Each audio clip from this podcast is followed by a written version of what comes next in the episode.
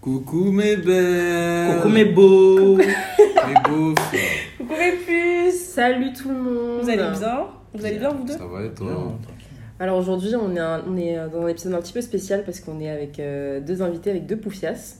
Euh, on est avec euh, Junior, Easy, Brisé, Facile Brisé, tout ce que vous voulez. brisé, s'il te plaît. Oui bon bref, Merci. je pense que vous voyez le personnage. Et on est avec Avec Papy Terry, le la plus belle La plus poupette, la plus choupette Comment tu vas ma belle? T'es tout beau, t'es toujours tout beau. Toujours, toujours. Les les tout pimpants, Vraiment. Pas comme l'autre là. Arrêtez de sucer, voilà. Comment ça ça va? rayonne, hein, on rayonne. euh, je suis en vacances avec les plus belles, avec Biza, toi. Et on est enfin invité sur Ginger. Enfant, Merci enfant. il est venu boire le jus. Le jus de gingembre. Enfin, c'est sa boisson préférée. FYI, si elles se sont rencontrées, si Ginger est née. Parce que non, elle me donne pas assez de crédit. Si Ginger est née, c'est grâce à moi. Eh, Grâce à ma personne. Il n'y a pas à mettre son Voilà. voilà. partout comme ça. C'est grâce à moi. Elles le disent pas, mais elles devraient le dire. Bref, comment tu vas? Ça va Ils étaient Iboud, voilà. On l'a dit, Elle va pas commencer. Il il bouge parce qu'il veut faire sa valise, Elle mais va- en fait, t'as pris un engagement, non, tu le Elle va respectes. pas commencer celle-là. Elle va pas commencer. Comme j'ai dit, moi je peux la 10 en live. voilà, donc elle va pas commencer. Ça va, tant que Divine ne me parle pas. Mais David, c'est le centre du show, pas ne pas te parler. Non, c'est toi le centre du jeu. Oh Vous avez vu Vous avez vu En tout cas, bon, voilà. Euh, alors, les poupous, les poupettes, euh, on est en direct d'Ibiza. Euh, Aujourd'hui, bon, ça va être un épisode euh, collectif où on va parler euh, d'un sujet euh, assez important. Donc, ça va être euh, notre rapport à la réussite euh, académique et au succès. Donc, en fait, on va parler de nos expériences respectives par rapport aux études, par rapport à nos éducations, euh, qu'est-ce qu'on nous a transmis par rapport à ça, qu'est-ce qu'on a pu changer, etc. etc. Comme dit, c'est un épisode un peu spécial. On est avec deux invités. Et on a trouvé ça intéressant de partager leurs points de vue parce qu'on a tous des expériences un peu différentes, Mm. avec des points de vue euh, pas toujours similaires, une éducation totalement. Euh, c'est pas opposée, mais Qui peut différer d'une personne à une autre. Déjà parce qu'on est deux femmes et deux hommes. déjà en tant qu'homme noir, je pense qu'ils ont une expérience totalement différente, un rapport à la réussite, qu'elle soit académique ou professionnelle ou personnelle, différente de la nôtre. Mhm. Et du coup, c'est intéressant d'avoir euh, des points de vue différents. Ça change pour une fois, non? Je suis totalement d'accord avec vous, les filles. On va-. On va commencer Oh. par. euh, On veut pas de ça ici. Hein. Donc, avant de rentrer dans le vif du sujet, est-ce que vous voulez vous présenter rapidement votre Euh, parcours, votre laisse, personne? euh, je laisse Papy Terry se présenter d'abord. Ok, ok.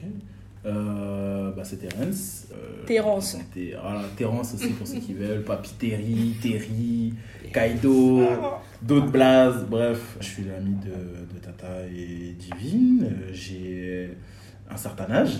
Voilà. On sait jamais si ma future femme elle écoute. Comme ça, voilà. Elle va pas me bloquer à propos de mon âge. Euh, bah, je suis un jeune homme qui habite dans le, dans le 93 et euh, je vais actuellement rentrer en, en master. Euh, voilà, j'ai un parcours scolaire assez riche Un homme capable, tout simplement. et, et intéressant euh, selon la manière dans laquelle j'ai atteint certaines écoles et certains objectifs. Voilà. Period. C'est ce qu'on veut en fait. Inch'Allah, voilà. Et facile, euh, facile brise d'été à toi Alors moi, qu'est-ce que je fais dans la vie Euh, Je suis le cofondateur de Broken Abroad, le cofondateur d'Ateco, le cofondateur de Let's Talk. Y a pas à mépriser les gens de la sorte. Et euh, à côté, je suis en licence d'information et communication. Euh, et à côté, j'ai j'ai un job étudiant. euh, voilà, tout simplement. Et à côté, c'est The Baddest Beach in Paris. Exactement.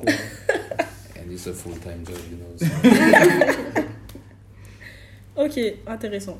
On va rentrer dans le vif du sujet. First things first. Mhm. Vous êtes concentrés Oui. Terence, t'es pas concentré là. Je te sens pas avec moi. Je te sens pas avec moi. Je te sens pas avec moi. J'ai combien de doigts là toujours J'ai combien de doigts, là Trois. Non, j'en avais deux. Ok, première question. Comment est-ce que vous concevez la notion de réussite Euh, la notion de réussite, euh, pour moi, euh, c'est d'être épanoui. Être épanoui dans sa vie professionnelle ou personnelle. Je pense que c'est à partir de là qu'on peut dire qu'on a réussi dans la vie. Ce n'est valable que pour moi, bien évidemment. Euh, pour moi, la notion de réussite, c'est tout simplement la, bah, l'accomplissement de, de ce qu'on s'est fixé, des buts qu'on s'est fixés, en fait. Tout simplement, il n'y a pas d'ordre de, de grandeur. La réussite, c'est pas forcément euh, devenir président. Bon, C'est, Mhm. c'est un signe de réussite, Ouais. mais euh, il y en a qui vont se fixer euh, l'objectif, je sais pas, bah, de devenir le meilleur cordonnier euh, Mhm. de, de France. Bah, c'est, une, c'est une réussite. Donc voilà, c'est juste l'atteinte de, de ses buts. Donc pour vous, vous avez un peu la même conception des choses, du coup c'est tout simplement Mhm. atteindre ses objectifs Mhm. et faire du mieux qu'on peut. C'est ça. Mais est-ce que c'est euh, une définition que, vous- que vos parents vous ont transmise ou c'est quelque chose que vous avez acquis au fur et à mesure de votre expérience personnelle en grandissant? Pour ma part, je l'ai acquise au fur et à mesure de mes expériences personnelles en grandissant, on dirait divine. Parce que je pense aussi que euh, la notion de réussite change au fur et à mesure qu'on grandit. Mhm. Euh, quand on est plus jeune et crédule, on se dit que c'est juste être riche et après on se rend compte que l'argent ne fait pas tout. Donc que la réussite euh, n'est pas basée qu'autour de l'argent, puisque l'argent ne fait pas le bonheur. Simplement. Ok, donc en gros, faut pas réduire ça à une réussite matérielle, quoi. Non, pour moi, non, il ne faut absolument pas réduire ça à une réussite matérielle. Ce serait être cru- crédule. C'est ça, en fait, tout simplement. Parce que, euh, pour ma part, euh, voilà, quoi, le matériel, c'est bien, mais les expériences, c'est mieux. Hmm. Et tu penses pas que ça va un peu de pair Ça va de pair, c'est sûr, mais euh, c'est dis- c'est dissociable. Bien, ça va bien. Bah, moi, contrairement à Junior, euh, c'est quelque chose qu'on m'a inculqué depuis tout petit, surtout en tant que en tant qu'homme noir. C'est quelque chose que, que ma mère, le premier modèle de réussite que j'ai, euh, m'a inculqué. C'est euh, de faire toujours plus, de Mhm. viser, euh, de viser le meilleur. Peu importe le domaine dans, le- dans lequel tu es, viser le, le, le, le sommet, tout simplement. Donc Voilà, c'est quelque chose qu'on m'a inculqué depuis, depuis tout petit. Et on va dire que j'ai euh, affiné à ma sauce en grandissant. Ok. Voilà. Et euh, déjà, je pense que quand on parle de réussite, la première réussite qu'on nous inculque, c'est la réussite académique. Tu vois. Donc, Ouais. est-ce que par rapport à Mhm. l'école, vous avez eu des parents qui étaient très exigeants, ou plutôt super laxistes, ou est-ce que vous avez dû vous gérer dans vos études, toujours très accompagnés? Mhm. Moi, c'est un mélange des deux. Euh, très strict et très laxiste en même temps. C'est-à-dire que euh, elle avait, euh, au vu de, de mon potentiel scolaire, vous savez, il y a toujours l'enfant euh, très intelligent, Ouais. très en avance, euh, voilà. euh, il a des grands, euh, la phrase euh, d'énormes capacités. euh, le fond, voilà, j'ai toujours été. Est-ce qu'il y avait un mais pour toi Parce qu'en général, ces enfants-là, quand on met en avant euh, leurs capacités euh, mhm. intellectuelles, il y a toujours ce. Il a des capacités, mais euh, enfant pas dissipé. Oui, mais, euh, et dissipé, c'était ça, c'était exactement ça. C'était euh, enfant dissipé, euh, voilà, pourrait faire tellement de plus, euh. Mhm. pourrait, être, euh, pourrait mener la classe, euh, voilà, pourrait faire partie. euh. Donc c'était ça. Et euh, bah, en fait, je pense pas que c'est une- ce soit une bonne chose de le répéter parce que bah, ça force euh, forcément la personne à se reposer sur ses acquis. Ouais. Parce que euh, à faire le minimum, bah, on devient average, en fait, on devient, on devient moyen. Et euh, c'est quelque chose qui m'a qui m'a vite rattrapé.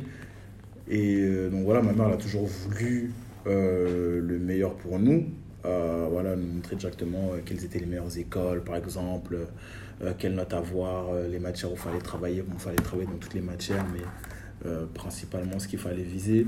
Et, mais en même temps, beaucoup de liberté Ouais. parce que bah elle n'a pas été sur notre dos Euh, elle avait aussi sa, sa vie à gérer sa carrière à gérer Mhm. voilà à partir d'un certain certain stade dans la vie d'entreprise euh, bah c'est prenant. Donc euh, bah, c'est ce qui a ce qui a fait que que j'ai redoublé voilà. Si je pense que déjà si j'avais suivi les attentes que mes parents m'avaient fixées bah j'aurais pas fait ce parcours là je serais en sciences politiques ou je serais en droit ou je serais en médecine enfin voilà. Mais là, tu réussis dans ce que tu fais en je réussis dans ce que je fais bah, parce que c'est c'est c'est ce que j'ai choisi, Ouais. c'est ce que je choisis et c'est ce que je développe. Donc Ouais. là, oui, je peux dire que, que, que je réussis.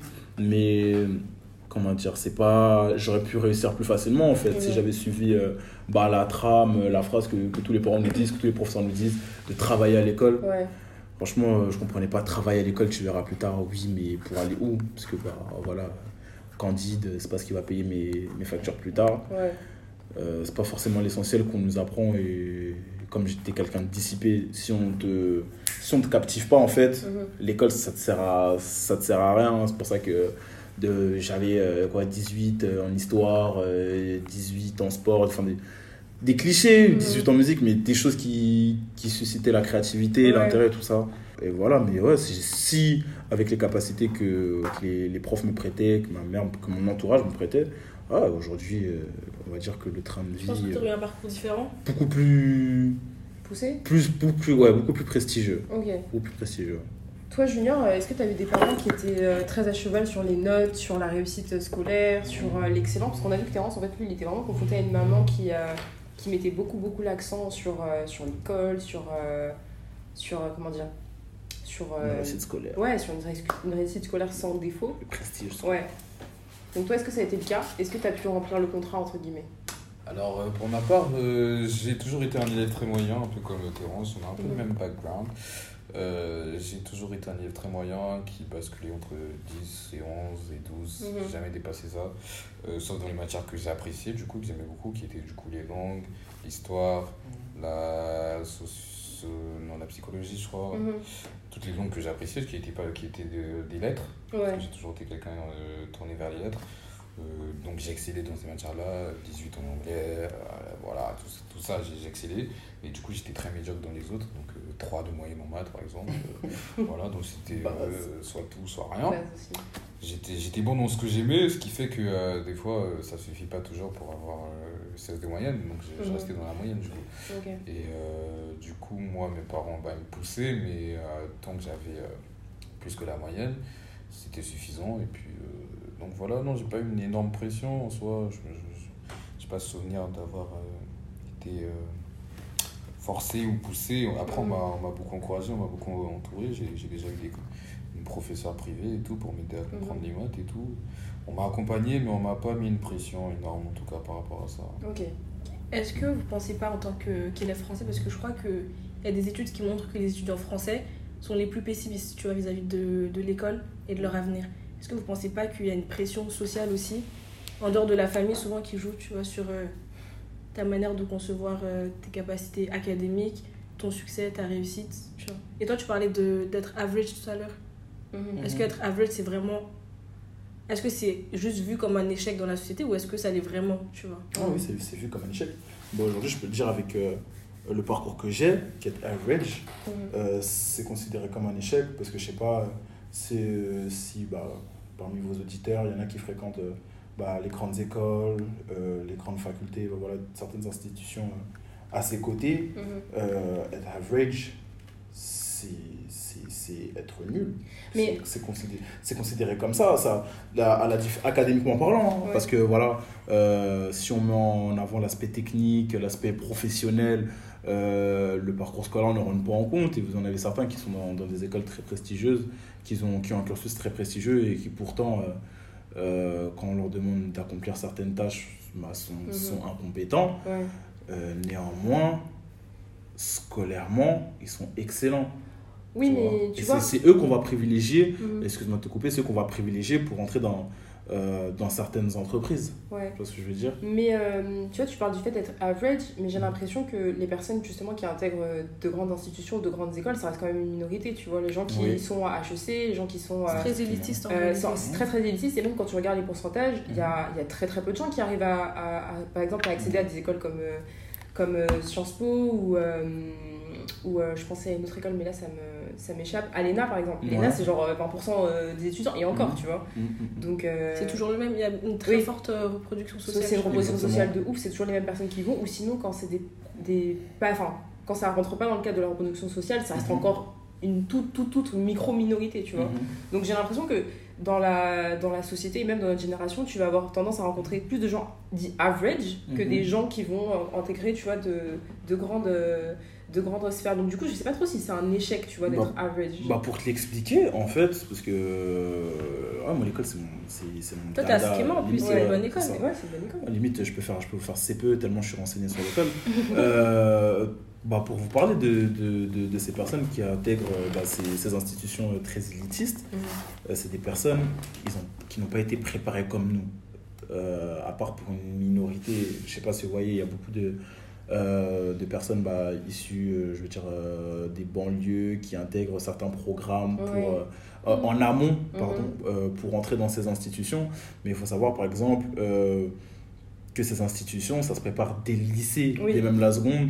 Je vais prendre de- des exemples comme les lycées Henri IV Mhm. et Louis le Grand, qui sont euh, considérés comme euh, les meilleurs euh, lycées euh, parisiens, ouais, de France même, de France. Euh, où, euh, par exemple, euh, en seconde, euh, la LV2, la LV3 pardon, est obligatoire. Oui, sûr vous avez que- deux options, deux options maths obligatoires dès la seconde. Après, euh, la seconde, c'est déjà un programme très chargé. Ouais. Voilà, pour. Parce qu'il y a pour une dire- sélection aussi Il y a déjà une euh, sélection déjà. Mais euh, pour vous dire que c'est des gens qui sont préparés. Après, euh, on va mettre en priorité euh, les personnes qui ont fait des, une prépa Mhm. et pas n'importe quelle prépa non plus. Ouais. Donc, euh, ouais, ça, ça, ça, ça reste très légitime, mais c'est des personnes qui, qui sont préparées parce que bah, les moyens d'accéder à ça, le moyen d'avoir des, des, des profs particuliers Ouais. ou même bah, des parents qui ont fréquenté ces Oui. institutions aussi. C'est pas ouais, que ça, des ça moyens financiers, je pense qu'il y a aussi un capital culturel, tu vois, qui- qu'il Ouais. faut avoir pour Exactement. pouvoir intégrer ces ça, espaces-là, ça, ça facilite. Mhm. Et puis, euh, faut pas minimiser non plus le, le rôle de, de certains professeurs ou même des conseillers d'orientation bah, qui font pas bien forcément leur, leur travail. Bah oui. euh, voilà.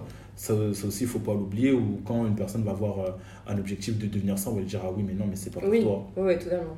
totalement. Alors je pense que- qu'en tant qu'afro-descendants, on a tous, euh, je pense, été confrontés à une expérience à l'école où euh, on nous faisait comprendre qu'on n'était pas à notre place, tu. Exactement. Donc, euh, Moi, le premier même. Donc, c'est pour ça que, que ouais, c'est c'est des choses qui jouent euh, énormément. Enfin, on demande à un enfant Mhm. parce que c'est ce qu'on est au lycée, c'est ce qu'on est au collège, d'avoir une idée de carrière. Mais il faut se rendre compte, Mhm. après, il faut se rendre compte qu'il y en a, même ils sont, ils sont en fac, ils ne savent pas ce qu'ils veulent faire. Ils ne savent pas ce qu'ils veulent faire, donc c'est, c'est quelque chose sur lequel il faut mettre l'accent, ouais. Mais si, si, comme tu, comme tu disais, ouais, non, il y a, y a- c'est vraiment élitiste, il y a vraiment une Mhm. sélection. Et euh, ouais, le fait d'être, euh, d'être moyen, ça met une pression supplémentaire. Euh, tu vois, tout à l'heure, tu disais que euh, au lycée et au collège, on demandait aux, aux enfants assez rapidement de, de faire un choix au niveau de l'orientation.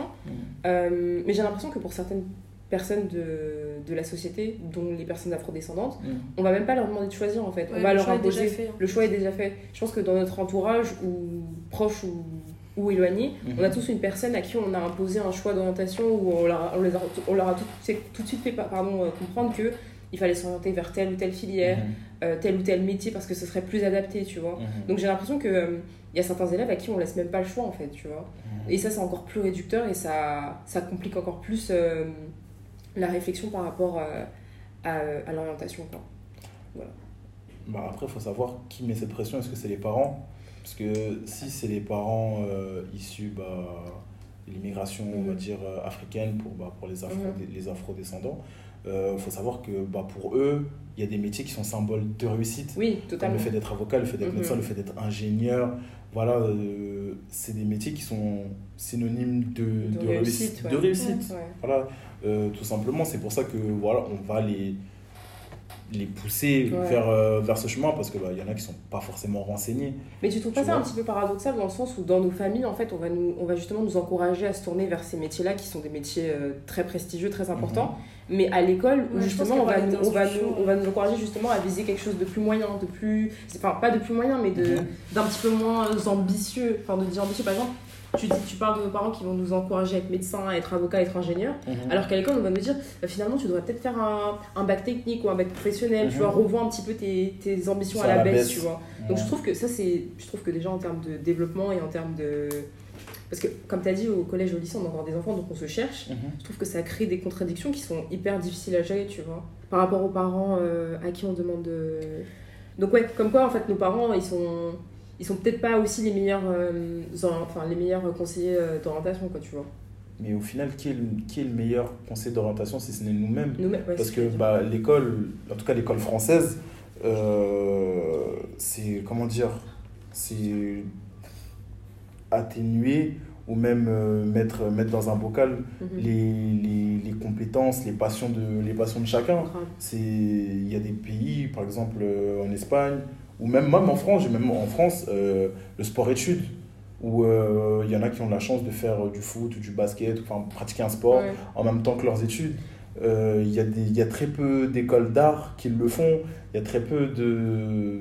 de- là, encore une fois, de ça, ça. ça revient un peu sur ce qu'on a dit tout à l'heure, dans le sens où c'est toujours réservé au même, au même Mm. type de personnes, tu vois. Mhm. Mm. C'est toujours les gens qui ont les moyens financiers et le, le capital culturel, comme elle disait, Ouais. et le soutien, forcément. le Bah, soutien familial derrière, tu sport-études, Bah, c'est regarde, est-ce que dans euh, une famille africaine, c'est quelque chose qui est accessible facilement, Mm. tu vois? Bah regarde le sport études quand tu après je, je suis pas une spécialiste aussi de, Mhm. de la composition sociale des personnes qui vont dans, dans ce genre de filière là mais Mhm. sport études j'ai l'impression que c'est beaucoup de- d'enfants qui sont euh, soit issus des communautés euh, africaines soit qui sont issus des, des, Mhm. euh, des communautés maghrébines donc ça déjà ça en dit un petit peu long sur bah euh, vous savez les enfants à tel âge il faudra choisir euh, telle filière donc aller vers le sport tu vois Mhm. quand on sait que les noirs en Mhm. France les domaines dans lesquels ils sont le plus représentés, bah, ça va être le sport ou la musique Ouais, ou euh, le l'artistique. cinéma, tu vois. Donc c'est encore une manière de nous, de nous De perpétrer, de nous stigmatiser dans, dans, un, dans un seul euh, champ de vision, tu vois. Mm. Et il me semble aussi que j'avais lu ça quelque part, c'est que euh, je crois dans les années 80-90, tu avais vraiment des lois qui avaient été mises en place par le gouvernement pour faire en sorte que les enfants issus d'immigration Ouais. soient plus facilement redirigés vers euh, des filières de sport études, tu vois. Ça, c'était vraiment un truc qui était, qui était euh, institu- institutionnalisé. Ok, ça je savais pas. ok. Donc ça, c'est euh, ouais, non, c'est important, tu vois, de se dire que bah il y a certaines choses qu'on nous permet pas forcément de, de développer, tu vois. Mhm. Donc voilà. C'est vrai. Bah, ce qui concerne moi, les... le fait d'avoir de choisir des, des carrières euh, en dehors du sport ou du domaine de la Ouais. musique, bah, pour revenir à la base qu'on disait médecin ou, ou avocat, euh, je pense que quand tu.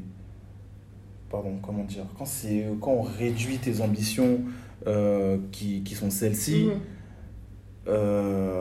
c'est que tu ouais c'est qu'à l'école on va te sentir dissipé pas concentré ou alors euh, Mhm. comme on dit souvent c'est que tu choisis tes matières Ouais, et que on va mettre en avant ceux qui ne choisissent pas qui ont des qui ont des matières partout ou, ou certaines fois bah, toutes les matières ont, ont le même coefficient hein. Mhm. c'est ouais. ça c'est par exemple à espagnol quand ça va avoir le même coefficient euh, je sais pas que euh, sciences politiques ouais. histoire euh, c'est c'est pas représentatif des qualités de, de l'élève en fait. Après, je pense qu'il faut pas oublier le fait que les institutions françaises sont toujours plus indulgentes avec les, les communautés, enfin, la communauté blanche Mhm. que les Ouais. enfants issus de l'immigration, tu Totalement. vois. Ça veut dire que à un rapport euh, scolaire équivalent, Ouais, équivalent. équivalent, on n'aura pas le même traitement, tu vois. Totalement. Je dirais pas même la communauté blanche, je dirais même que euh, on va aller plus loin dans le sens où c'est pas. On va aller plus loin, la suprématie blanche. Oh non, non Je vais pas le dire Je l'ai fait pour toi, ma belle. Non, mais non, pas, pas, pas, pas franchement, pas forcément la, la communauté blanche, mais je dirais que, voilà, par exemple, quand tu es, un, élève issu des banlieues et un élève issu d'un lycée parisien, on va prendre un élève issu d'un lycée parisien qui a peut-être 14, Mm. qui vient d'un très bon lycée parisien, un élève qui a peut-être 16, 17 de moyenne, qui vient d'un lycée peut-être moyen de banlieue. Ouais. C'est déjà ça, en fait, euh, Ouais, qui joue. Après, Il y a aussi le fait, excuse-moi encore de te couper, c'est le fait qu'il y en a beaucoup qui sont refusés euh, bah, dans certaines institutions Mhm. en raison de, de, de la géographie, de, de, de la localisation, de là, de là où ils habitent en fait tout simplement. Mhm. APB, ça a été ça. hein. Ouais, c'était énormément ça, il faut, faut en parler. Et il y a, il y a ça qui joue énormément en fait. Sur, Ouais. sur, la- sur la sélection, euh, bah, quand tu arrives en master ou même quand tu veux euh, aller dans certains lycées privés Ouais. dans un premier temps. Donc ouais, avant même de dire que on est noir ou euh, on est arabe, et donc forcément on aura moins de chance, ce qui est le cas, il y a déjà là où tu vis, Ouais, ouais, de ouf. il y a déjà là où tu étudies, et c'est des sélections qui commencent bah, même très tôt, parce que tu as des collèges privés, des écoles primaires privées qui vont avoir bah, accès à, à plus de choses, ouais, un, suivi, euh, un suivi qui est de qualité. Mhm.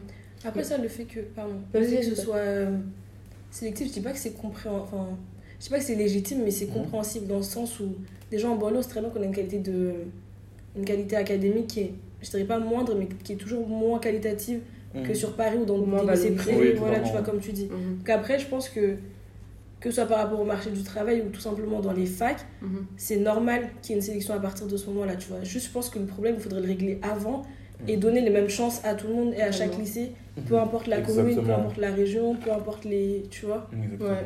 C'est vrai.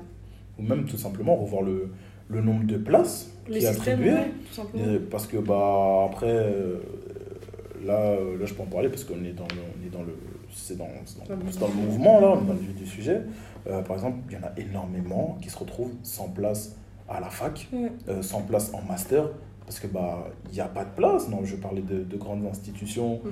telles que la Sorbonne, Assas ou même Dauphine Mhm. qui, ont, qui proposent très très très très très peu de place euh, pour le nombre de candidatures. Je vais vous prendre l'exemple d'un master à Assas où euh, ils vont donner 10 places pour euh, les personnes qui ne sont pas issues d'Assas pour entrer directement au master. Ouais. Ou alors un, un master à la Sorbonne où il y a 28 places pour euh, plus de 1100 postulants. C'est Ouais. c'est ridicule.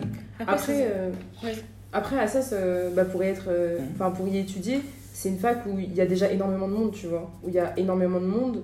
Et euh, déjà, entre nous, il y a une sélection, tu vois. Ouais. Donc, euh, je sais que là, déjà, la première année, ils essayent d'écrémer au maximum parce que bah, les facs de droit, c'est des facs qui, qui, qui sont saturées, tu vois. Mhm. Euh, en deuxième année, en troisième année, pareil. Donc, euh, dis-toi que si déjà, en, en tant que, que euh, personnes qui, qui sont déjà dans la fac, on doit déjà subir, tu vois, le fait Mhm. d'être sélectionné, alors imagine les gens qui sont même pas dedans, tu vois. ça. Donc voilà. Et j'ose même pas imaginer pour. euh, parce que la, la, la- ça, c'est une fac qui est quand même assez, assez petite dans le sens où euh, Mhm. c'est que des, des sciences humaines ou des sciences sociales ou des sciences économiques. La Sorbonne, par exemple, c'est tout, tu vois. Donc eux, j'imagine même pas le, le bordel que ça doit être pour rentrer là-bas alors que Mhm. bah, t'es pas, t'es pas dedans euh, à la base, tu vois. Donc ouais, je pense que le problème, c'est vraiment bah, le nombre de places, le, les capacités d'admission, etc. Mais c'est ça qui, c'est encore ça le problème qui se pose, parce que quand tu le prends dans le fond, Mhm. c'est que bah, c'est ces trois institutions-là qui ressortent. euh, Je pense pas que ce soit un manque de place en- au fond. Je pense que c'est juste un problème d'élitisme, tu vois. bah, Parce que Nanterre, parce que Nanterre, tu vois, ils prennent, comme par hasard, euh, Créteil, je pense pas que tu aurais autant, Autant de mal de difficultés. à être. Ah, et mais- pourtant, c'est saturé, tu vois. Totalement, je ça pense commence. Je Ça pense- commence. Je pense que Assas, oui, c'est une question d'élitisme parce que déjà, euh, il y a le, tout le prestige autour du fait que bah, c'est la première fac euh, juridique, donc il y a un certain prestige à, pres- à, à conserver, tu ouais. vois. Et aussi, quand tu regardes un petit peu euh, bah, les étudiants qui, qui, euh, qui fréquentent Assas, je pense, depuis la fondation jusqu'à aujourd'hui, je pense que ça n'a pas changé. Même, euh, type. Pour la majorité, évidemment, je vais parler pour les minorités, mais pour la majorité, c'est des gens soit qui habitent à Paris même, Mhm. euh, soit qui habitent autour. Il faut Mhm. savoir qu'à ça, c'est quand même dans le 6e arrondissement, tu vois. Donc, Mhm. euh, 6e arrondissement, c'est l'un des arrondissements les plus riches de Paris. Euh, et même les, les, les lycéens qui rentrent à Assas, bah, en général, ils sont issus bah, des lycées Charlemagne, lycées, euh, enfin des grands lycées parisiens, tu vois. Donc, je pense que tout ça, enfin toute cette composition-là, il, faut la- il faut la perpétrer, tu vois. Donc, ouais, comme tu as dit, je pense que c'est aussi une question d'élitisme. Parce que, Mhm. ouais, effectivement, en Créteil, c'est une fac je pense que je sais pas combien il y a d'élèves là-bas, mais j'ai pas l'impression que ce soit aussi compliqué d'entrer là-bas que d'entrer dans une fac parisienne comme Dauphine, comme euh, Assas ou comme la Sorbonne, quoi. Et on parle d'élitisme euh, sur ces institutions parisiennes avec des étudiants euh, d'Île-de-France, mais il ne faut Mhm. pas oublier qu'il y a aussi des étudiants de Provence Oui, alors là. qui postulent à ça et qui, eux, euh, voilà, s'ils n'ont pas le dossier Ouais. qui fait que ah, bah, on peut On pas te dire non. Ouais. Voilà, Ouais. c'est le, vraiment le dossier qui Mhm. fait qu'on peut pas dire non avec les recommandations, Mhm. euh, les tampons qui font que bah, voilà, on peut vraiment pas dire non, ce qui Ouais. est rare. Bah, eux, c'est même pas. c'est même pas la peine, quoi, déjà. Alors moi j'ai une petite question euh, pour vous tous. Là on parle de dossiers, etc. Et ça me rappelle un petit peu euh, l'époque post-bac où il fallait, fallait choisir ses choix d'orientation, etc. Mhm. Vous, comment est-ce que vous avez vécu la transition lycée aux études supérieures? Junior, je te laisse commencer. Euh, Moi, je l'ai assez bien vécu. Je suis tombé sur une bonne place. J'ai fait un BTS, tourisme. Euh, je suis tombé sur des gens euh, très sympathiques avec qui je suis encore en contact aujourd'hui, dont Fred par exemple, Freddy, avec Mhm. qui on est en vacances. Euh, j'ai pas eu de soucis. Après, je suis une personne assez sociale et très extravertie. Donc, je pense que ça, c'est plus par rapport à notre propre caractère. Mhm. Mais pour ma part, j'étais dans une école de commerce gratuite. Ouais. Donc, euh, il n'y avait pas d'élitisme. C'était un- très cosmopolite. Donc, euh, pour moi, ça s'est bien passé. Ah, lourd. Bah pour, la, pour info, je savais pas du tout que les. J'avais jamais entendu la formulation école de commerce gratuite. Pour moi, les écoles de commerce. c'est la seule, c'est la seule. Seule de. France. Ah, de Paris, ok, d'accord. Ok. Et toi, Tata, comment t'as vécu euh, le passage du lycée euh, à la vie d'adulte un petit peu? Euh, moi, je suis passée, mon lycée, il était dans le 93, on était dans le même lycée avec Terence. Mhm. Et après, je suis allée euh, à la Sorbonne Nouvelle. Mhm. Du coup, c'était dans le cinquième. La première chose qui m'a frappée, je pense, c'est le, le manque de, comment dirais de mélange culturel, Ouais. tu vois. Mhm. Parce que Noisy-le-Grand, du coup, euh, c'était majoritairement des descendants d'immigrés, tu Ouais, vois. ouais, des gens comme vous, quoi. Ouais. Non, mais. People Oh. like you, Des gens comme toi, quoi. non, mais. man said niggas. Ça, m'a vraiment marqué. Ouais. C'est-à-dire que moi, j'étais dans une licence qui était sélective. Ouais. Genre, tu sais, les petites pastilles Oui, oranges là. oui, oui. Et du coup, on était. Ça, euh, nous, on nous a dit, mais les mettez ouais. pas. Bah Ouais. voilà, je l'ai mise et on était genre 50, tu vois. Ouais. T'es 50, après, deuxième année, on était genre euh, 40. Ouais. Troisième année, on était genre 25, tu vois. Ah. Donc euh, Mhm. là, là, je pense qu'en termes d'élitisme, on pouvait pas faire mieux. Ouais. Après, est-ce que je l'ai mal vécu? Pas spécialement, puisque la fac, euh, on va pas se mentir, c'est pas comme si on nous demandait euh, des temps de travail. Tu vois, Ouais. que t'es un peu organisé, que tu t'en sors, ça va. Et Je moi, pense que ça, ça dépend de la filière quand même. On en reviendra. Ouais. On y reviendra. c'est sûr. Euh, ouais, sinon, ça s'est bien passé. hein. Ok. Juste, ça me- l'am- en fait, l'ambiance du lycée et le fait de me sentir dans un environnement avec des personnes qui me ressemblent, Ouais. ça, c'est quelque chose qui m'a qui m'a un peu manqué, tu vois. Ok. Mais sinon, c'était pas. Et toi, Divine Euh, alors moi. Euh, le passage de, du lycée à l'université, bah, contrairement à vous, il a été assez brutal pour moi parce que euh, le lycée, ça a vraiment été genre euh, la meilleure période de ma vie. Genre, il y avait tout qui allait. C'était, j'étais vraiment épanouie. En plus, le lycée était derrière chez, derrière chez moi, même si j'étais dans un lycée qui était. euh, c'était un lycée privé catholique. Donc, euh, on était peut-être. Dans ma classe, j'étais déjà, moi, j'étais la seule noire de la classe. Dans tout le lycée, on devait être une dizaine. Mais au fil Une du dizaine temps. de noirs? Oui, une dizaine de noirs, ouais. On devait être une dizaine de noirs. Mais en fait, comme on se connaissait tous depuis le collège, bah, on a réussi, on va dire, à, à régler, on va dire, le problème et à euh, régler bah, les, petits, les petits conflits qu'on pouvait rencontrer avec, euh, avec donc, mon père blanc, tu vois, du coup. Et euh, du coup, moi, après, j'ai enchaîné avec euh, une licence de droit. Je dirais que ça, ce qui a changé, c'est le fait d'être... vous savez, au lycée, on a, on a les profs, on a, on a les... les L'encadrement Ouais, l'encadrement. Le fait de rentrer dans un, dans un, dans un, comment dire, dans un univers où il y aurait plus tout d'encadrement. En plus, c'est une fac de droit, donc ça veut dire que tu te bats un petit peu pour ta place. Même si on ne nous fait pas, on nous fait pas comprendre directement, bah, on sait que la première année, c'est l'année cruciale où il faut tout donner, tu vois. Donc tu sens qu'il y a un petit peu cette pression-là. Et moi, je l'ai un petit peu mal vécu dans le sens où euh, j'ai jamais été vraiment en compétition euh, au lycée, quoi, tu vois. Et arrivé à la fac, je l'ai un petit peu ressenti comme ça. Donc ça a été un petit peu brutal. Euh, le fait aussi d'être livré à moi-même, ça, je sais que ça, j'ai du mal à m'organiser. Genre le fait de, de me dire que ah bah là, je peux quitter la fac à tout moment et personne ne me dira rien. Ça, c'est un truc. En plus, moi, je sais que j'aime trop goûter. Donc ça veut dire que tu me dis, tu me dis pars, je pars, tu vois. Il n'y a pas de. Tu vois. Donc ça, je l'ai mal vécu. Mais ce qui était bien, c'est que ma première année, moi, je l'ai vécu. euh, parce qu'à à Assas, il y a deux centres. Il y a un centre à Melun, il y a un centre à Paris. Moi, ma première année, je l'ai fait à Melun. Donc, euh, comme j'habitais euh, j'habitais dans cette ville-là, bah, ça n'a pas été trop compliqué. Par contre, ma deuxième année, moi, je l'ai fait à Paris. Et là, j'ai pu voir un petit peu euh, la. Parce qu'il y a beaucoup de gens qui parlaient de la, de la différence entre Pa- euh, Assas Melun et Assas Paris. Moi, j'étais là, mais arrêtez de raconter la même chose, ça reste la, ça, reste la même fac. Mais non. Non, non, non. À Melun, tout le monde se connaissait, donc en soi, ça allait. Mm. Mais à Paris, tu rentres vraiment dans l'élitisme. Genre, l'élitisme avec un E majuscule.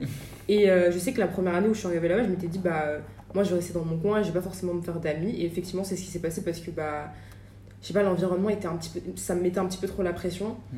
Et, euh, et là, j'ai vraiment senti. euh, l'exigence académique euh, à fond, à fond, à fond, tu vois.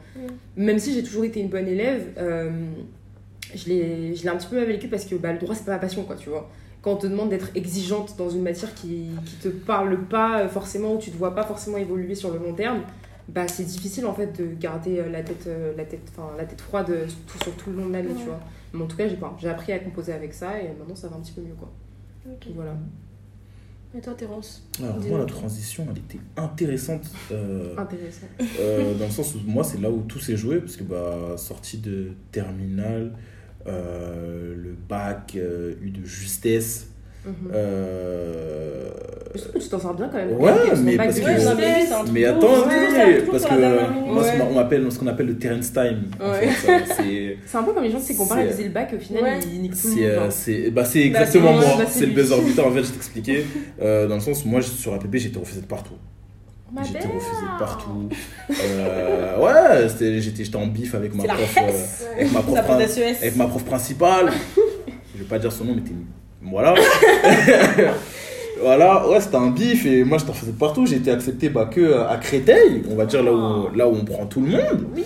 Voilà, c'était un peu. euh, c'était j'étais un peu la Quelqu'un, c'est pas là où on prend tout le monde. Hein. Oublie pas, il y a Saint-Denis. Ouais, c'est vrai, il y a ça, il y a Saint-Denis. Oui, mais je suis désolée, mais dans les, dans les facs capté euh, dites populaires, ça je reprends une expression Ouais. c'est populaire, mais je Oui, dis. c'est fac populaire, Voilà, bah, on, on cite en général ouais, Créteil Ouais, et Saint-Denis en Malheureusement, malheureusement. et aussi, mal- malheureusement, tu vois. Parce qu'il y a quand même des cursus sélectifs là-bas.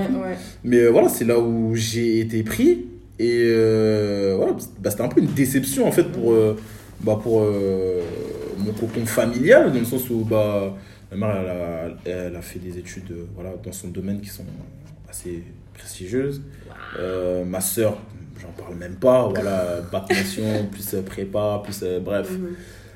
Voilà, Ouais. euh, on me dit, euh, ouais, Créteil, du bac de justesse. ok Et euh, en fait, ce qui s'est passé, c'est que non, j'ai j'ai dit non, c'est pas possible. Et bah, la veille de, de, de la rentrée, j'ai envoyé un mail où j'ai écrit euh, en objet entretien avec un T, demande d'entretien avec un T, à l'IUT de Sceaux, qui est réputé comme étant le meilleur euh, IUT de France. Mhm. Voilà, j'ai envoyé bah, ma lettre de motivation, j'ai envoyé euh, mon bulletin de Mhm. notes. Euh, je, je me suis déplacé sur place et euh, on m'a dit bah non, c'est pas possible de voir l'administration. J'ai envoyé un mail, j'ai appelé. Et à la veille, euh, si je me rappelle bien, il était 18h, j'étais devant la gare de chez moi, où je reçois un mail, elle me dit Vous êtes accepté, vous venez. Ah style. plus, Et je suis allé au culot, Comme et ça a fois, payé. Parce que, hein, bah, au final, c'était ce qui était surprenant, parce que la dame de l'administration, quand je suis revenu pour me dire bah, Je vais m'inscrire, elle était surprise, parce qu'elle m'a dit Mais il y a encore des gens en liste d'attente, euh, bah, c'est très bien que vous ayez, été- vous ayez, vous ayez été pris. Mais en fait, c'est c'est mon culot, c'est mon audace qui, qui a payé. Et au final, j'ai été prise dans, dans la promo de la dame qui m'a qui, qui m'a fait entrer et tout. Mhm. Et, euh, et c'est là où euh, vraiment bah, euh, j'ai été confronté, euh, comme tu dis, à l'élitisme Ouais. avec un grand E. Parce que bah, quand, elle a commencé à faire, euh, quand elles ont commencé à faire l'appel dans, dans l'amphi, euh, bah déjà c'était un, c'est un DUTTC donc tu as de tout. Tu as des bacs S, tu as des bacs ES, tu as des Mhm. bacs STMG, t'as- voilà. Mais c'est pas n'importe lesquels. C'est-à-dire que C'est la crème de la crème. voilà, si, ils ont tous eu la mention Mhm. tu vois. Donc, qui a eu mention? Très bien T'as le tiers de, Ouais. qui lève la main. Qui a eu la mention bien? T'as l'autre tiers qui lève la... Bref, tout le monde est sous mention. Tu vois, genre, Mhm. qui n'ont pas eu la mention dans mon amphi, devait même pas être quoi, même pas 10. Tu vois, Sur combien? Sur, euh, sur presque 100 personnes. Sur presque Ouais, 100 quand personnes. si je ne m'abuse. Donc, euh, ouais, et c'était à plus de 3 heures aller-retour de chez moi. Donc, RER A, RER B, terminus du RER B, gare de Robinson. Et euh, ouais, franchement, je crois que ces deux ans, bah déjà, en termes d'ambiance, euh, ouais, je crois que c'était les deux meilleures années de ma vie. Franchement. Je suis voilà. témoin, l'ai Ouais, pas je vécu. suis témoin. Moi aussi, c'est comme ça que je l'ai connu. C'est les deux meilleures années de ma vie en termes de développement personnel et, professionnel, débauche, s'il te tu plaît. veux dire. Ouais. De débauche aussi. Personne sait faire la fête comme Yutetsu, ça, ça c'est clair. Mais euh, ouais, dans le sens où euh, j'ai vraiment travaillé. Genre, euh, non. Bah, genre, rattrapé tes- Bah ouais, rattraper. Bah non, il y a des lacunes que tu rattrapes pas. hein. Il y a Mhm. des lacunes que tu rattrapes pas, à part si tu t'y mets. Genre là, je suis en vacances, euh, je me pose avec un bécherel et je reprends tout. Mhm. Il y a certaines choses que tu, tu vas, les bases, il y a des, certains fondamentaux que tu vas jamais rattraper. Mais en termes de travail, en termes de, Les méthodes de travail de méthode de travail que je n'avais pas, Ouais. c'était. Bah là, t'étais un peu obligé, en fait. C'était énorme. Après, j'ai pu compter sur, bah, sur certaines qualités que j'avais, Ouais. qui ont fait que bah, j'ai pu d'être ça euh, sur le contrôle continu. Parce que je vais pas mentir, le premier semestre, je l'ai pas validé. Parce que bah, la débauche, genre, euh, déjà, moi, je suis un mec de la débauche, de savoir. On sait, Voilà. on sait. C'est bon, bref, on va pas s'attarder dessus. On va pas s'attarder dessus, il y a Junior pour ça. Voilà. Mais euh, ouais, genre, euh, j'étais pas prêt. Genre, j'ai perdu l'équilibre. Et en fait, bah, les notes, vu que j'avais d'excellentes notes au contrôle continu et des notes catastrophiques au partiel, c'est ça qui a fait que j'ai pu Ça rester équilibré en. Ouais, Ouais. équilibré, j'ai pu rester en course et d'être ça euh, sur les autres semestres. Mhm. Mais, euh, mais, mais, mais ouais, hein, franchement, la transition, elle était, euh, elle était un peu farfelue. Et c'est là que ouais, vraiment, j'ai pu me mettre au travail et que voir que bah, déjà les études supérieures, ça n'a rien à voir avec le lycée. Ah, Parce qu'il y a des gens qui sont arrivés, ils avaient 16, ils avaient Mhm. 17 de moyenne au lycée. Là, c'était derrière moi, quelqu'un qui a eu le bac de justesse, Mhm. parce que bah, ça n'a plus rien à voir en fait. Ça n'a plus rien à voir, surtout la filière que tu vas choisir, avec euh, les cours. Enfin, voilà, moi j'étais quelqu'un qui était quand même conseillé, donc je savais où je mettais les pieds. Je Ouais. sais toujours où je mets les pieds. Mhm. Donc c'est ça aussi qui m'a permis de, de, de- d'être ça et d'étoffer aussi mon CV dans, dans une certaine mesure. Après, moi, j'ai l'impression que le lycée, on nous demande vachement d'être euh, d'être scolaire, tu vois. Ouais, très Mhm. académique. Ouais, d'être Mm, ouais. académique, alors que j'ai l'impression que la fac, on va un petit peu plus solliciter, euh, pas forcément notre intelligence académique, mais Mm. notre intelligence de la vie, entre guillemets. Ouais. Capacité d'analyse, Ouais, Ouais. analyse, compréhension. ouais, de, et de réflexion aussi. C'est ça. J'ai l'impression que ça va être un petit peu plus ça pour les études supérieures, tu vois. C'est pour ça que j'ai l'impression que des fois, comme tu as dit, Mm. au lycée, tu vas avoir des élèves qui vont être euh, Très très, très, très talentueux, mais au final, Ouais. bah, l'incidence de la vie, euh, zéro. Et inversement, tu vois, des élèves qui étaient, qui étaient moyens au lycée, bah, au final, à la fac, bah, ils aident ça, quoi. Et moi, c'est ça que j'ai apprécié, c'est ça que j'ai apprécié en fait, parce que bah, déjà dans le cursus que j'ai choisi, c'est euh, on mettait beaucoup euh, la personnalité en avant Mhm. et j'ai de la personnalité à revendre, donc euh, voilà. C'était pas, ouais, j'ai pu me mettre en avant, bah, j'étais quelque- j'étais là quelque part où, où je pouvais me mettre en avant sans pour autant euh, euh, paraître euh, prétentieuse des profs. Je paraissais quand même prétentieuse des profs hein, parce que Mhm. voilà, je paraissais c'est mon travail, voilà, c'est mon travail, mais euh, c'était quand même apprécié Mhm. parce que bah, c'est ce qu'on demandait et les personnalités plus effacées qui arrivaient à s'en sortir euh, bah, euh, comment dire, au travail de l'ombre, voilà, juste au travail écrit, Mhm. bah, c'était beaucoup plus compliqué pour eux. Ouais, pour montrer que bah, quand on arrive dans, dans, certaines, dans certaines institutions, euh, bah, les compétences euh, purement académiques ne suffisent plus. En fait, voilà. Il y a des fois où on va vous demander bah, d'être vous, d'utiliser bah, votre intelligence euh, émotionnelle, tout simplement. Et c'est, moi, c'est, c'est ça qui m'a plu et c'est ça qui m'a permis bah, d'arriver là où je suis aujourd'hui. Est-ce qu'en IUT, t'es très euh, accompagné comme au lycée ou c'est un peu comme à la fac? Hum, t'es beaucoup plus suivi, hein. T'es beaucoup plus suivi, bah, déjà en ce qui concerne les absences. Je crois que t'as le droit, je crois que t'as le droit qu'à trois absences. Mm. Après, euh, par absence, c'est moins 2 sur ta moyenne générale de la matière. Donc, ouais, c'est pas, c'est pas négligeable. Euh, t'es plus suivi. Toutes les matières ont le même coefficient, c'est-à-dire que d'informatique à négociation ou marketing, c'est le même coefficient. Tu vas Euh, quelque part. Bref, voilà, si tu te foires, si tu te foires dans une, t'as l'autre pour, euh, pour la sauver, mais ta moyenne va au final pas être représentative euh, bah, du diplôme que tu as préparé, parce que bah, voilà, il y a des matières qui sont pas forcément très intéressantes que tu Après, une moyenne, c'est calculé sur une note à l'instant T, tu vois. Voilà, c'est ça. Et il faut savoir que bah, en DUT, je crois que tu as 14 matières. Ah, quand même. comme ouais, c'est énorme C'est sur le énorme. semestre. Bah, c'est un DUT, franchement, pour ceux qui ont fait. En tout, cas, en tout cas, pour ceux bah, à l'IUT de Sceaux, franchement, Mm. en termes de, de, de travail, moi j'en ai vu craquer. hein. et ça m'était jamais arrivé. hein. Mm. Parce que j'ai vu des gens réviser le bac, même si moi j'étais en détente, j'étais stand. Mais en termes de, de travail, Mm. c'était c'était énorme. Parce que, bah, comme je l'ai dit, toutes les matières se valent. Donc tu peux faire la passe sur Sur rien. rien. du tout. Vraiment sur rien du tout. Donc, ouais, c'est ce qui fait que pour beaucoup, tu es, suivi. Pour d'autres euh, bah, pour d'autres matières, pour certains profs, tu es complètement laissé à l'abandon. Mais euh, si je dois faire le parallèle avec euh, moi, ce que j'ai vécu et ce que mes amis euh, qui ont fait la fac ont vécu, tu es beaucoup plus encadré. Ouais, tu es très encadré par rapport à ceux qui ont fait la fac. Ok. Parce que moi, j'ai l'impression d'avoir vraiment perdu beaucoup de. Trois ans de ta vie. Pas tout ça quand même. Ouais.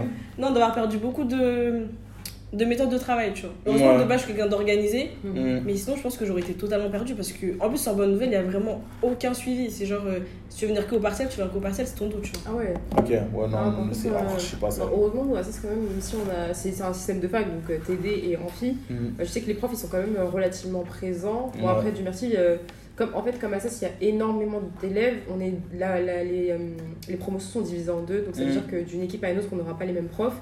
Et moi du merci je suis, tombée, je suis toujours tombée pardon sur des profs qui étaient quand même assez présents, assez Mm. pédagogues et euh, qui étaient assez disponibles. Donc ça ça va, tu vois. Donc euh, tu tu pouvais pas ne pas venir à un TD Ouais. et faire semblant d'être malade, ça c'était pas possible. Mm. Tu vois. Donc voilà. On a le droit d'être malade quand même. On a le droit, mais tu vois, mais j'ai l'impression que moi, par exemple, mes, mes amis qui sont à la Sorbonne, euh, combien de fois je les ai entendus dire Ah, mais non, mais moi finalement, je vais pas venir euh, toute de la semaine, je vais un peu en TD et tranquille, tu On n'est vois. pas malade, on a juste la flemme. Ouais, voilà.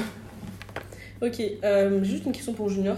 Du coup, toi, tu as un parcours un peu différent, vu que tu es aussi auto-entrepreneur, en plus d'être- Ah, d'être euh, étudiant. Tout court. entrepreneur tout court, ma belle, en plus d'être étudiant. Mhm. Euh, Qu'est-ce qui t'a poussé à. Comment dirais-je À t'engager aussitôt, tu vois Parce que c'est pas un choix qui, qui se fait facilement pour des étudiants. Ouais. Et souvent, on a tous très peur, on hésite beaucoup, tu Mm. vois. On se dit qu'on fait une chose à la fois. Comment toi, tu t'es tu t'es tu t'es poussé à faire les deux Hmm, Bah, je me pose pas trop de questions en vrai. Je me pose pas trop de questions. Je me dis pas que si je fais ça, euh, j'ai pas une chronologie euh, dans ma tête. Dans le sens où je me dis pas il faut que je finisse mes études. Quand je finis mes études, il faut que je commence mes projets. Quand je mes projets, ensuite il faut que je construise une famille, etc. Tu vois, pour T'es très spontané.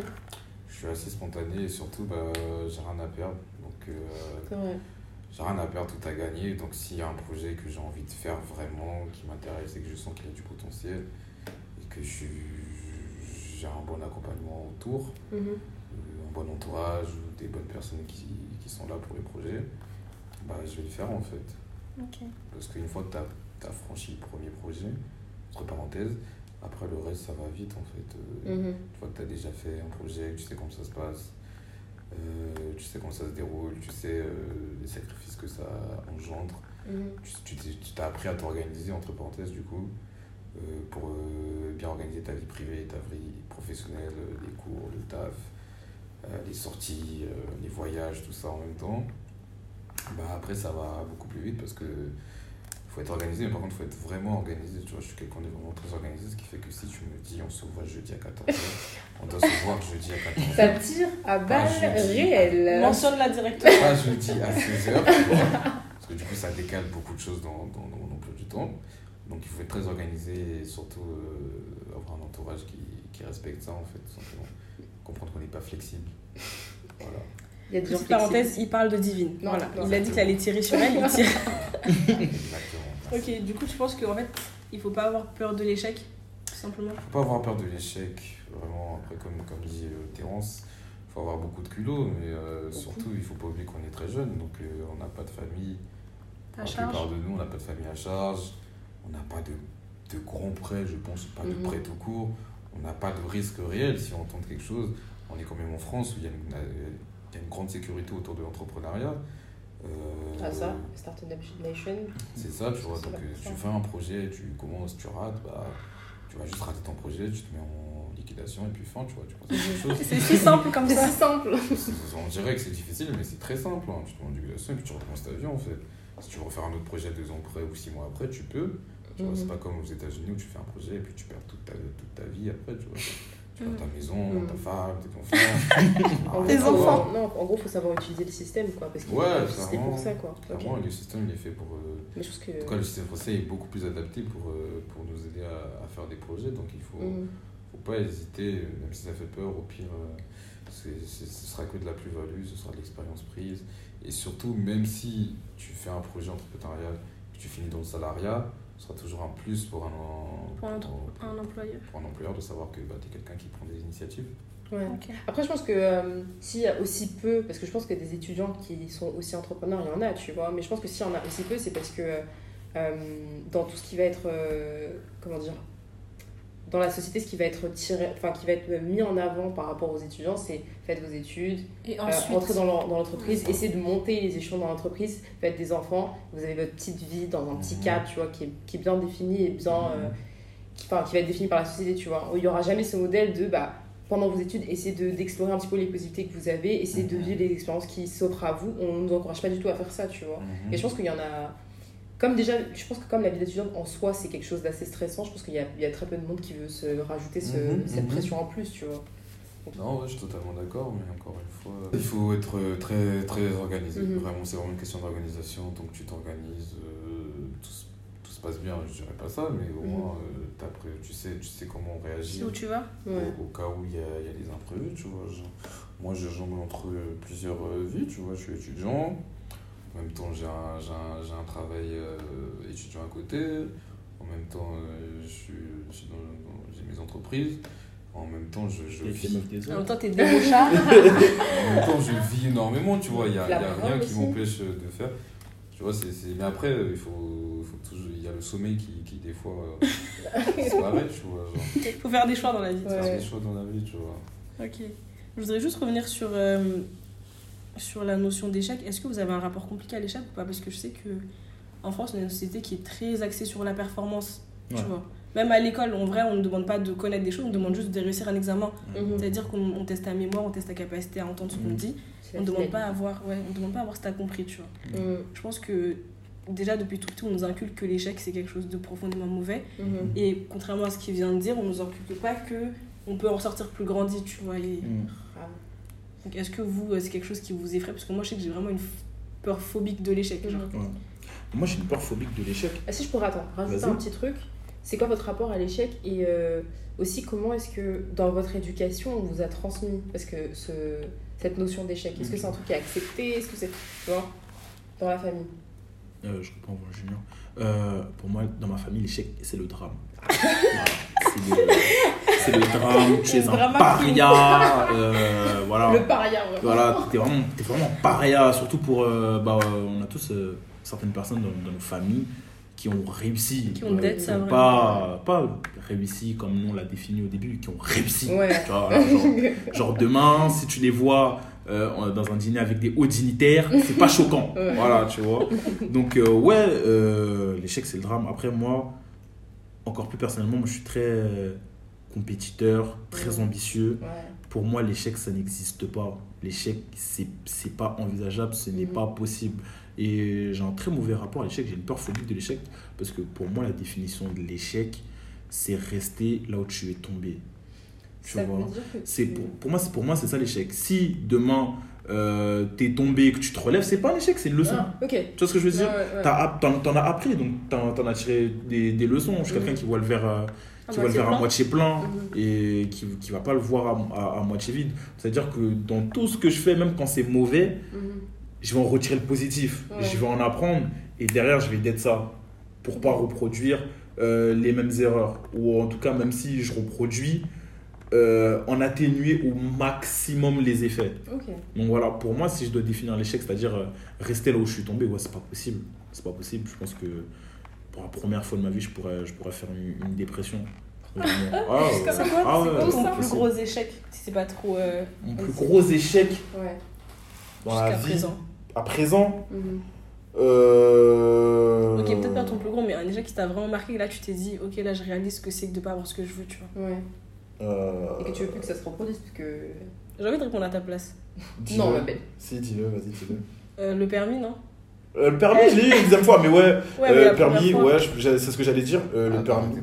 J'ai raté mon, mon permis la première fois, et en la fait, c'est la première fois où je rate, où je rate quelque chose, où j'ai pas quelque chose de justesse, genre, parce que je suis toujours quelqu'un, voilà, comme on a dit, le terrain style, voilà. Euh, ouais, bah, en fait, le permis, c'était un truc de ouf pour moi, parce que bah, c'est la première fois, bah, pour ceux qui qui, me- Connaissent. qui me connaissent, où je stresse. C'est-à-dire que je, je suis quelqu'un, je ne stresse pas. C'est comme ça, je ne connais pas le stress. Et là, c'était la première fois où je tremblais. J'avais les mains moites. Où j'ai calé, euh, calé peut-être deux fois, ou.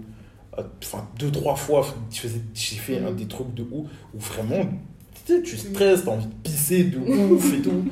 Et je sais pas, c'était la première fois de ma vie. C'était. Le stress, c'est un Mhm. truc de ouf. Et il y a des gens qui font ça tous les jours. Non, c'est pas pour moi. On n'est pas ensemble. Force à vous, mais on n'est pas ensemble. Mais euh, genre, ouais, non. Ouais, c'était un de mes plus, mes plus gros échecs, le permis. Euh, Ah, c'était une sale journée, j'ai dormi directement. Après, moi, c'est ma solution. hein. Si ça va pas, je Moi dors. sommeil. Ah, moi je dors. Il y a un truc qui va pas, je vais Je vais dormir. dormir. Je vais dormir. La sieste. Mais, c'est pas une euh, solution, c'est toujours là à ton réveil. Mais ouais, ouais, ouais. Oui, mais écoute, on fait comme. Ouais. Et toi, Junior, c'est quoi ton plus gros échec? Euh, j'ai pas de souvenir d'un échec euh, qui m'a marqué là tout de suite. Ouais. T'as ton permis du premier coup? Ouais, j'ai toujours tout eu du premier. coup. Ah si, si, si, si, si, en fait, c'est quand j'ai euh, quand j'ai raté mon BTS. Mhm. j'avais oublié. Euh, j'ai raté mon BTS. Euh, bah, c'était pas un échec de ouf. J'étais pas le seum, j'avais pas le seum parce que j'avais raté, j'avais le seum parce que j'allais devoir dire que je l'avais raté. C'est C'est souvent ça, ça en vrai. Genre en soi, moi je m'en foutais, tu vois, parce que ça n'avait Mhm. pas trop influencé ma vie. Et euh, bah, du coup, je l'ai pas dit que je l'avais raté. J'ai attendu de l'avoir pour dire que je l'avais raté et que je l'ai eu. Ce qui fait que c'était un nous contre nous en fait. Genre, Mhm. j'ai raté l'année dernière, mais cette année je l'ai eu, j'ai dit tout en même temps. Du coup, c'est passé crème. Et euh, donc, oui, c'était juste ça parce que du coup, je savais très bien que j'aurais pu l'avoir et que je l'ai juste pas eu parce que j'avais euh, rien fait. J'avais négligé parce que pour Mhm. moi, j'allais l'avoir même si je le, je le donnais pas à fond. Et c'était juste ça. Mais c'est pas un échec pour moi en soi, c'était pas un échec. Ok. Parce que jusqu'aujourd'hui, ce bout de papier ne me sert à rien. Honnêtement. Ne reproduisez Ça chez toujours un peu à quelque chose. Ouais. Et toi, Tats, ton rapport à l'échec? J'ai une peur phobique de l'échec. Ah, ok. C'est vraiment. euh, En fait, quand t'es. Parce que j'ai toujours. euh, À l'école, j'ai toujours eu tout. Mhm. Genre, jamais eu en tout 12 de moyenne. Et quand j'avais 12, j'étais vraiment en PLS, tu vois. Pareil. Euh, après, dans toutes les activités que j'ai fait, ça s'est toujours, toujours bien déroulé. Mhm. Et le permis, c'était vraiment la première fois où je me suis dit. euh, Ah ouais, genre, tout n'est pas aussi facile que tu penses, tu vois. Mhm. Genre, il y a des choses euh, pour lesquelles tu vas devoir travailler. Même si tu travailles, tu les auras pas forcément. Ok. Mais après, euh, ouais, comme a dit Taros, il faut toujours voir le, le verre à, à moitié plein, tu vois, essayer de, de s'en Mhm. remettre. C'est Ok. ça. En fait, c'est le mindset, hein, tout simplement. C'est. Non, l'échec, faut... l'échec, c'est vraiment rester là où on est tombé. Donc, Mhm. après, dans la finalité, sur un contre-ouais ou sur un contre-coup, bah, c'est plus véritablement un échec. C'était, c'était, une... c'était juste une grosse leçon, en fait. Ok. Qui t'a bien miné, Vraiment mais bien c'est miné. hein. bien miné. Mais ouais, c'est, c'est, c'est une grosse leçon. Vraiment, vraiment, vraiment. Et t'en as beaucoup. euh, t'as beaucoup de modèles comme ça. hein. Je sais pas s'il y en a qui sont sur. euh, bah, je pense que vous êtes tous sur Twitter si vous suivez euh, Ginger. Euh, vous, en avez, vous en avez beaucoup quand ils, sont, quand ils ont leur M2 euh, qui viennent et qui racontent leurs histoires. euh, voilà mes notes du lycée, euh, avec les commentaires euh, très assassins des profs qui s'en donnent à cœur joie, comme si bah, c'est pas quelque chose que tu allais présenter au lit. Voilà, Ouais. devant des, devant des gens pour ton avenir. hein, voilà. Pour eux, c'est c'est un freestyle, on s'amuse. Euh, et qui après ils arrivent ils disent voilà j'ai mon eh, j'ai mon master de droit en droit des affaires de telle fiers. euh, de est telle école avec euh, mention félicitations du jury je sais pas quoi quoi. des gens qui t'aident ça parce que bah ils ont connu l'échec ils ont connu les enfin ils ont connu des chèques ils ont connu l'échec ils ont connu l'échec ils ont pris des leçons et ça, ça se transforme en réussite et derrière à la fin ils t'aident ça donc après ce que c'est c'est ce que je dis souvent hein, c'est que dans, dans sur, sur un parcours à la fin on retient que les premiers on retient que les premiers on va jamais retenir comment tu as gagné mais comment toi tu as gagné Ouais. c'est toi qui sais. C'est une longue, c'est une, une longue journée. Il y a les, les plus grands, ils ont tous connu euh, l'échec. Et ils vont tous te dire, mais ça fait partie du, du, du processus. Après, il y en a qui qui intègrent pas, et pour eux, bah, c'est la fin, c'est la dépression, quoi. Mais... Après, on n'a pas tous envie d'être premier, tu vois. Ouais, voilà, ah oui, pas forcément d'être premier, pas forcément d'être premier, mais de, de réussir, d'être bien. Parce que euh, réussir quelque chose, bah, ça fait partie du bien-être. Oui, C'est une totalement. satisfaction Euh, personnelle. voilà, je dis pas d'être forcément Mhm. premier, Mhm. mais de réussir dans ce que tu fais, tu vois, Ouais, tout, tout- totalement. tout simplement. Et c'est quelque chose qui fait partie du processus. Et tant qu'il y en a qui vont pas intégrer, bah, pour eux, ça, sera, ça va rester vraiment l'échec et pas une leçon. Ok. Et donc, toi, Divine, euh, ton rapport à l'échec, l'échec qui t'a le plus marqué, on va dire Euh, moi, mon rapport à l'échec, il a, il a quand même évolué par rapport à, je dirais, il y a 4 ans à peu près. Quand j'étais au lycée, euh, j'ai jamais j'ai pas rencontré d'échec particulier parce que tout roulait. Je sais que depuis que je suis toute petite, j'ai toujours euh, suivi ce que mes parents voulaient. Donc ça veut dire que j'ai toujours, j'ai toujours été dans le, dans le top 5, on va dire, des, des élèves de la classe. Et eux, ils étaient contents, donc il n'y avait pas de reproches ou quoi. Euh, ensuite, au, arrivé à la fac, comme je vous ai dit, moi, la transition, elle a été assez brutale. Dans le sens où je me suis heurtée à des matières où j'avais un petit peu plus de mal que d'habitude. Ou euh, au lycée, par exemple, même si, par exemple, euh, la philo, c'était pas ma matière préférée, mais Mhm. j'arrivais quand même à, avoir, à taper le 13, tu vois. Alors que à la fac, quand j'y arrivais pas, c'est j'avais genre 10 ou j'avais 9, tu vois. J'avais pas Ouais. un 13. Donc ça, c'était, c'est quelque chose qui a, été, qui a été super frustrant rapidement. Donc je dirais que mon premier échec, c'est d'avoir raté ma première année de droit alors que j'avais qu'une seule matière en rattrapage. Ah, ok. Ça, ça a été, euh, ça a été crucial. Ça a été. euh, Non, je savais pas que ça a été crucial, mais ça a été hyper brutal parce que je me suis dit, un demi-point, même ça, j'ai pas été capable de le faire. Et euh, je me suis très, très, très, très, très remise en question. Je me suis dit, mais peut-être que je suis pas à ma place.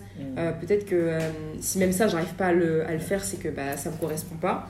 Donc, ouais, j'ai mis du temps à, à accepter. Et, et je dirais que maintenant, mon rapport à l'échec, il est un petit peu plus sain dans le sens où je me dis qu'en fait, je suis dans une, dans une filière qui demande beaucoup, qui est très, Mhm. très exigeante. Donc, il faut que je me laisse aussi l'espace et le temps de me dire qu'il y a des moments où je pourrais pas toujours être au top, en fait. Mhm. Je pourrais pas toujours être au top ou euh, faut que j'accepte qu'il y a des moments où je vais être, être average et voilà, tu vois. Mais euh, en tout cas, ouais, j'essaie d'être un petit peu aussi dans la même dynamique que vous où je me dis, bah, si à, si à un moment ça n'a pas fonctionné euh, comme tu veux, c'est que t'as pas, il y a un truc que t'as pas fait correctement, tu vois. Donc essaie de- d'analyser la, la situation et de, et de changer ce qui va pas. De toute façon, il y a toujours une prochaine fois où ça se passe mieux, donc voilà. Ok, du coup, je pense que on va clôturer avec une dernière question. Parce que moi, je voulais juste savoir, en tant qu'homme noir en France, euh, qui sont vos modèles de réussite? Je veux dire, dans la société, pas dans vos familles ou dans vos proches, tu vois. Que ce soit en France, en Afrique, aux États-Unis, en Amérique, en Asie, peu importe.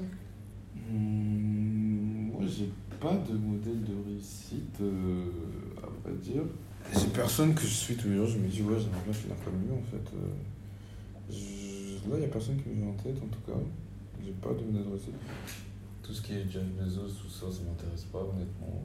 Ça sert à, ça sert à rien d'être, euh, Capitalisme. d'avoir autant d'argent. Mhm. L'excès Et de rien en faire, de positif. Ouais. L'excès de richesse, ça ne m'intéresse pas. Non, en termes de réussite, Il y a aucun parcours qui t'inspire?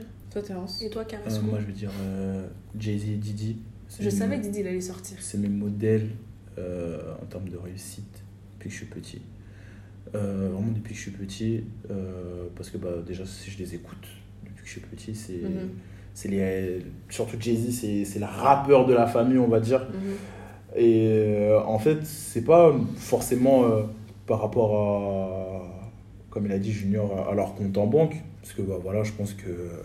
Moi, je être. Ouais, si, je dirais, jamais non euh, sur le fait d'être excessivement riche. Mais je pense que des fois, tu as atteint un certain stade de richesse où tu peux te permettre de, d'acheter ce que tu veux sans jamais regarder tout Mhm. au long de l'année. C'est-à-dire que si demain tu acheter une maison, tu acheter une voiture, ton enfant il veut tel truc. Bref, sans jamais regarder, voilà, on peut dire que déjà là, tu es riche. Mais dans le sens où euh, c'est deux hommes noirs qui ont réussi dans tous les domaines euh, qu'ils ont touché. Mhm.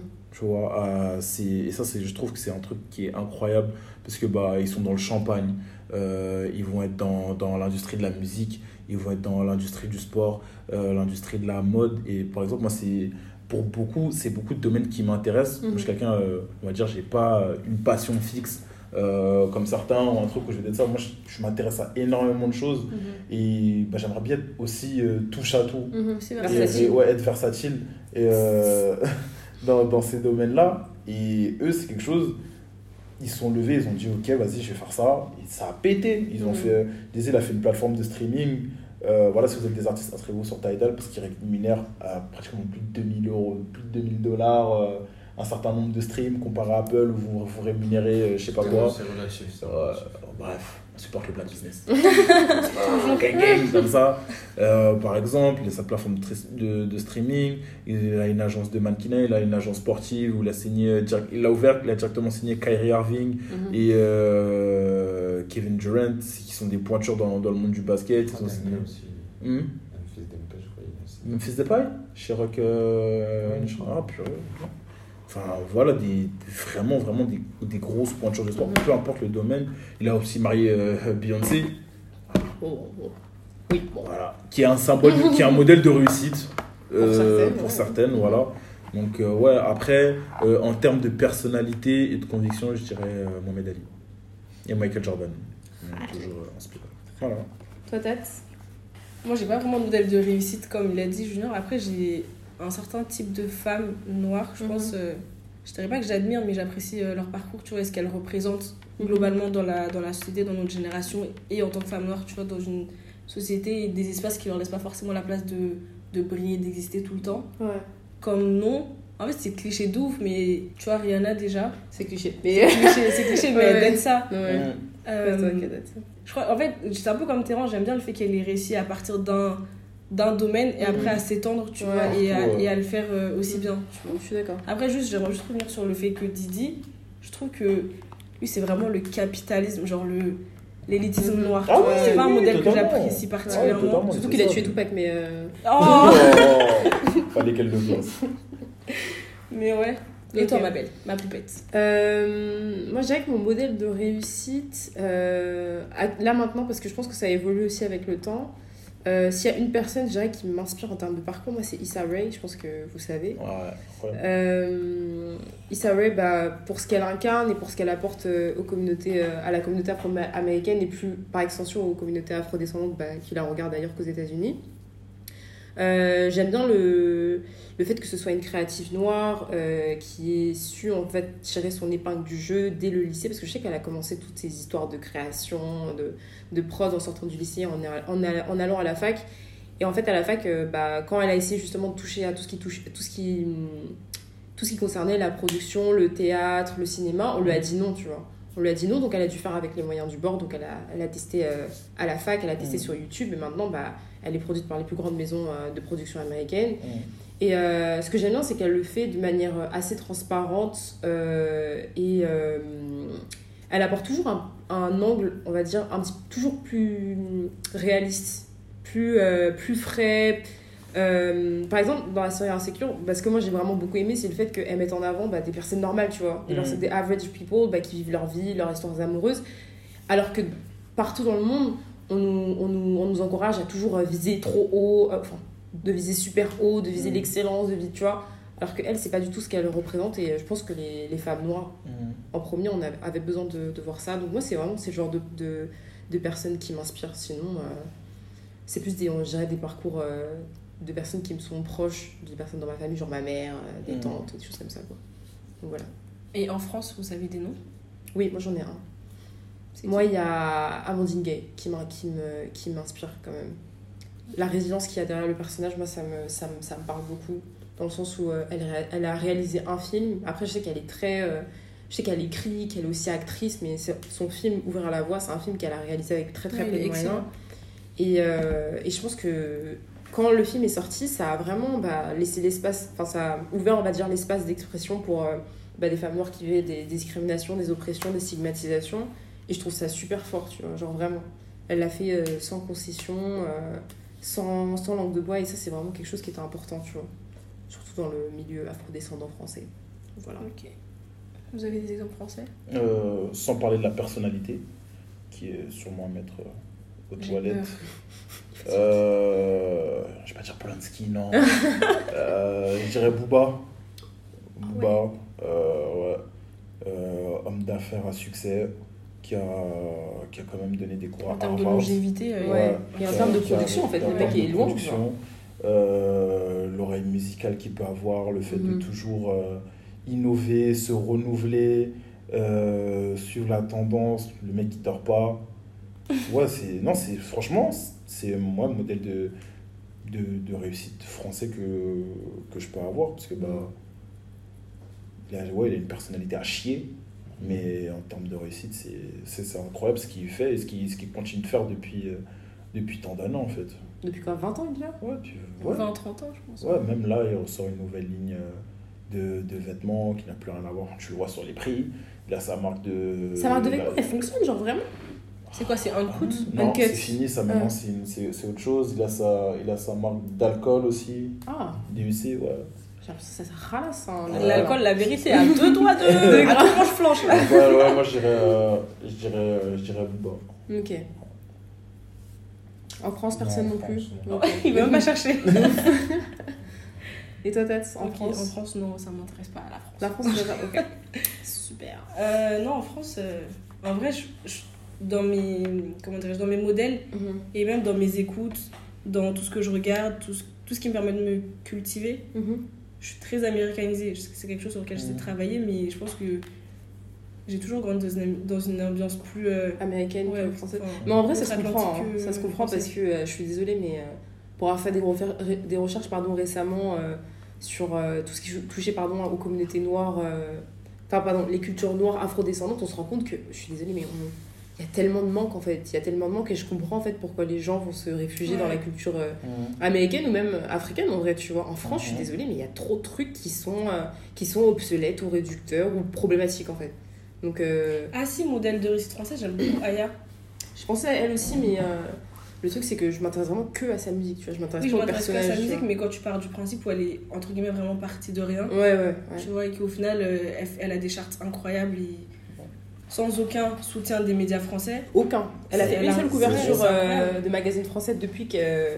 Depuis qu'elle a commencé la musique, il faut savoir que c'est l'artiste euh, féminine française la plus écoutée ouais. euh, en Au France. monde, Quoi. Au monde. Ouais, au monde, pardon.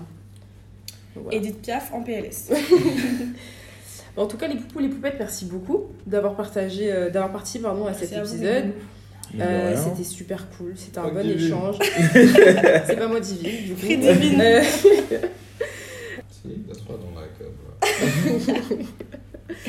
En tout cas, les poupous, les poupettes, euh, portez-vous bien en entendant. On sera de retour bah, dans deux, Deux, semaines. trois semaines. Deux, On arrête de ouais. On arrête de mentir parce que euh, c'est toujours, ça part toujours en freestyle, il y a toujours des trucs euh, impr- imprévisibles, tu vois. Donc on se dit à dans quelques semaines pour un tout nouveau sujet. On vous dit pas lequel, ça reste une surprise. Parce qu'on sait pas. Voilà. Parce qu'on sait pas, n'oubliez pas de faire parler Ginger et n'oubliez pas que Black Lives Still Matter. Et vive les hommes. Oh, Ouais, voilà, on je va couper placer. ça au montage. Je vais placer, voilà. Période.